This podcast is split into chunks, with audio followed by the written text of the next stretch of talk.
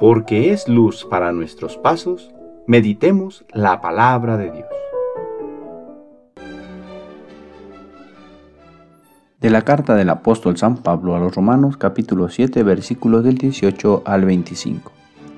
Hermanos, piense yo que nada bueno hay en mí, es decir, en mi naturaleza humana deteriorada por el pecado. En efecto, yo puedo querer hacer el bien, pero no puedo realizarlo puesto que no hago el bien que quiero, sino el mal que no quiero. Y si hago lo que no quiero, ya no soy yo quien lo hace, sino el pecado que habita en mí. Descubro pues en mí esta realidad. Cuando quiero hacer el bien, me encuentro con el mal. Y aunque en lo más íntimo de mi ser me agrada la ley de Dios, percibo en mi cuerpo una tendencia contraria a mi razón que me esclaviza a la ley del pecado, que está en mi cuerpo. Pobre de mí. ¿Quién me librará de este cuerpo esclavo de la muerte? La gracia de Dios por medio de Jesucristo nuestro Señor. Palabra de Dios.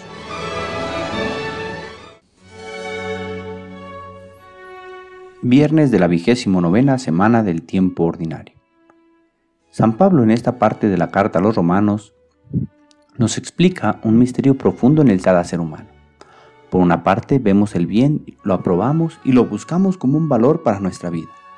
Pero por otra parte nos sentimos débiles tentados por el pecado que sentimos tan incrustado en nosotros, que hasta pensamos no podremos seguir adelante.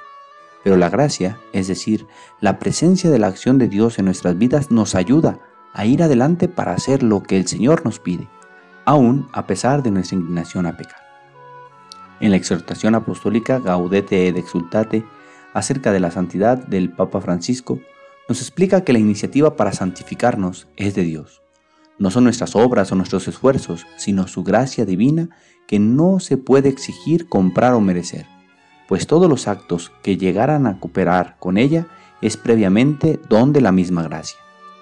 Esto nos mueve a vivir en una actitud de gozosa gratitud siempre, que nos lleva a experimentar un gozo contagioso, a vivir nuestra libertad como una gracia y una correspondencia en que cooperamos con nuestros esfuerzos para dejarnos transformar más y más.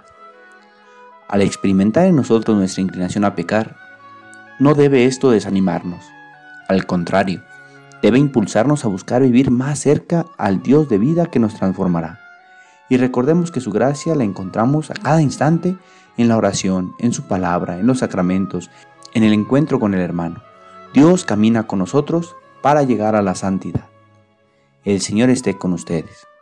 La bendición de Dios Todopoderoso, Padre, Hijo y Espíritu Santo, descienda sobre ustedes y les acompañe siempre. Que tengan buen día.